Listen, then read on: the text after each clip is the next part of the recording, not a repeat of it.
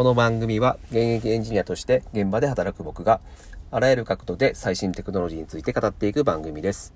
えー、時間のない皆様にとってですね、えー、少しでも、えー、最新テクノロジーのトレンドというものを掴んでいただけることが目的となります。はい。今日はですね、えー、超テクノロジー時代のクリエイティブ問題についてお話しします。まあ、これ何かというと、まあ、クリエイティブなことをやろうとしたらですね、まあ、人って絶対集中力っていうのが必要になるんですよ。まあ、というか、もうこの集中力によって、まあ、どれほどいいものができるのかっていうのは決まってくると言っても過言じゃないと思います。なんですが、もう最近もうテクノロジーの進化がすごすぎてですね、もういろいろともう便利になりすぎて、えー、この便利時代で、もうとにかくですね、えー、もう集中力を削る邪魔者が多すぎるんですよね。うん、これは非常に有識問題だというふうに僕は思っていて、うん、ということでですね、今回はこの高い集中力をその得得したかったら、この2つは最低限やろうよというものをちょっとご紹介したいというふうに思います。はい。まず1つ目ですね。えー、通知を鬼ブロックしろと。はい。えー、と、通知って、まあ皆さんね、よくスマホとかでも来てると思うんですけども、この通知はもう思考をかなり遮断させるんですよね。うん。で、皆さん、うんと、パソコンとかで、まあ普段業務をされている方は多いと思うんですけども、まあ作業中にそのメールが届いて、まあ、作業が中断するってこと、多分皆さんよくあると思うんですよ。で、最近すっごい悪だなというふうに思うのが、その OS から目立つような通知してくる仕様が結構デフォルトになってきていて、ね、あの、Windows とかでも、その Outlook かメールを受けると、なんか右下の方にシューって出てきて、まあ、作業していてもそれ目に入っちゃうので、もう一瞬でもね、目を奪われちゃったらもう最後なんですよ。もう集中力が吹き飛んでしまうんですよね。で、まあ、集中力っていうのはもう自分たちが考えているよりも、まあ、簡単に途切れてしまうものだっていうのをまず、あの、意識する必要があるんですね。で、えっ、ー、と、そのメール問題なんですけど、これ僕が最もお勧めしてるのが、えっ、ー、と、もうメールをですね、メーラーを起動する時間っていうのを改めてもうあらかじめ決めてしまうってことですね。はい。例えば、まあ、朝出社をした時に1回立ち上げる。で、もう昼前、まあ、11時過ぎぐらいに1回立ち上げる。で、あとは、えっ、ー、と、15時。お昼の真ん中、えっ、ー、と、定時とお昼と定時の間ぐらいですね。に1回。これを合計3回としてしまうと。でそうすると、まあ、作業中に通知を見ることっていうのは、まあ、絶対になくなるんですよね。自分で、えっ、ー、と、能動的に見に行かないと、えっ、ー、と、見れないので。はい。そう、これやってみるとわかると思うんですけども、これ3回ぐらい見れば結構十分なんですよね。まあ、当然、えっ、ー、と、リアルタイム性は落ちます。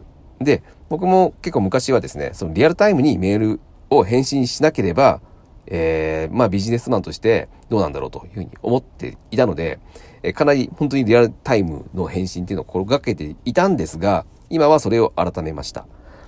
あの、まあ自分が集中する時間っていうのを、えー、最も大事にするべきだというふうに僕は思ってます。はい。で、とは言ってもですね、えっ、ー、と、まあ、現実、働いていると、まあ、このプロジェクトの、とか、まあ、このお客さんからのメールはすぐに、あの、通知してもらいたいってことはよくあると思うんですよ。はい。これはある、ありますよね。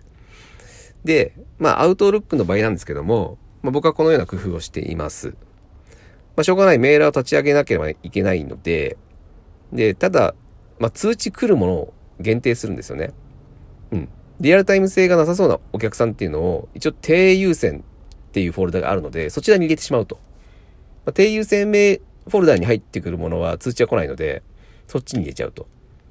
はい。あとね、やっぱメール立ち上げてると結構広告とかの迷惑メールって結構いっぱい来ますよね。まああれとかは絶対にもう来た瞬間にブロックすると。はい。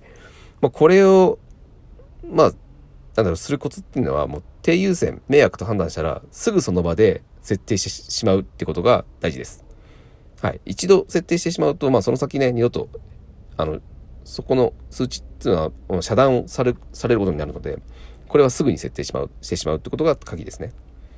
はい。で、あとはですね、まあ、最近、 Slack とか Teams っていうのを使ってる人っていうのは多いと思うんですけども、僕もこれらのツールは非常にですね、えー、お世話になっていて、まあ、実際にもうこれを使い始めてからプロジェクトの効率が格段と上がってます。ただ、まあ、そんな便利なツールにも、まあ、当然通知っていうのがありまして、まあ、この通知による遮断っていうのは当然こちらでも生じてしまうと。なので、これも極力設定にこだわった方がいいです。うん、基本的には、もう自分メンション以外、自分宛先以外は絶対通知させないということにした方がいいですね。はい。で、これもね、あの、本当に集中したいときは、もうアプリ自体を落とした方がいいと思います。はい。なので、もう通知による遮断のリスクっていうのを常に意識する。まあ、これが重要なことかというふうに思います。はい。一つ目は、その、通知を遮断しろってことですね。で、二つ目です。えー、インプットも集中力を削るので、えー、なるべく抑える。はい。まあ、インプットって言うと結構ね、大事なものっていうふうに思うかもしれないんですけども、えー、結構ね、インプットもですね、結構遮断しちゃうんですよね。集中力を落としてしまうんですよ。あの、結構ね、会社にもいると思うんですけど、いつも Yahoo ニュース見てる人っていませんかね？もうね、あれね、中毒になってると思うんですよね。あの、最新のニュースを把握しておきたい欲望みたいなのが、多分体に人間強いのかなというふうに僕は思ってるんですけども、うん。で、まあ、それのせいで、まあ、集中力が結構途切れちゃってる人が多いのかなというふうに思います。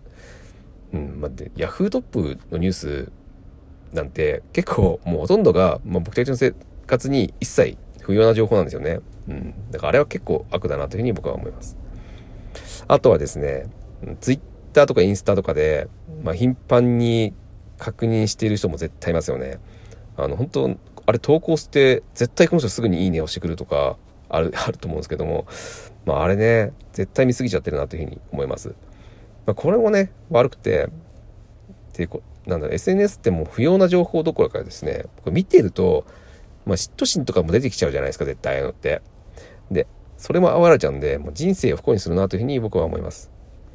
なので、まあ僕一回ね、もう SNS 全部消したことあるんですけど、うん。あれなくてもね、結構快適なんですよね。で、今はちょっとあの、情報収集とかのためだけに、まあ、Twitter とか使ってますけども、なるべく使わない方がいいと僕は思います。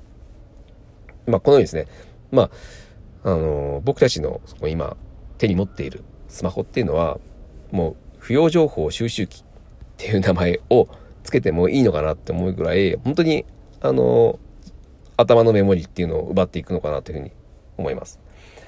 で、これですね、あの、もう意識的に自分で何とかしないと、絶対にやめられないんですよ。もう情報ってもう麻薬と同じなんで。なんで、あの、大事なのは、えー、自分のマイルールを作りましょうっていうことです。例えば、もう僕のインプットのマイルールなんですけども、まあ、興味のあるカテゴリーしか見ないと。うん。まあ僕の場合テクノロジーが好きなので、もうテクノロジーカテゴリー以外は見ないって決めちゃう。もうね、タレントとかのくだらない情報は絶対見ないですけど、はい。なるべくテクノロジー系しか見ない。で、あとは、えー、もうタイトルを見てね、もうどうしても見たいものだけ以外は、え、タイトルしか見ない。見たいものだけタイトルをクリックして詳細見るっていう風にします。うん。